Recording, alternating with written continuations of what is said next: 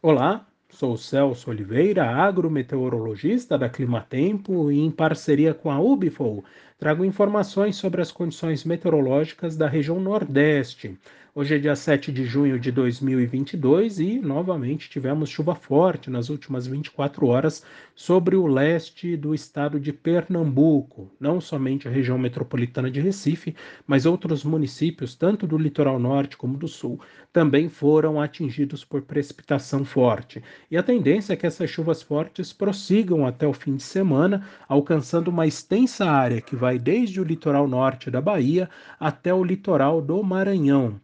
Posteriormente, entre os dias 12 e 16 de junho, a chuva enfraquece no leste e norte do Nordeste, mas a trégua deve ser curta, tanto que as simulações mostram que entre os dias 17 e 21 de junho voltará a chover forte entre o Ceará e o estado da Bahia. Vale salientar que essa chuva atinge apenas áreas costeiras da região Nordeste e o interior, a região do Mato Piba, permanecerá sob tempo seco e grande amplitude térmica pelos próximos 15 dias.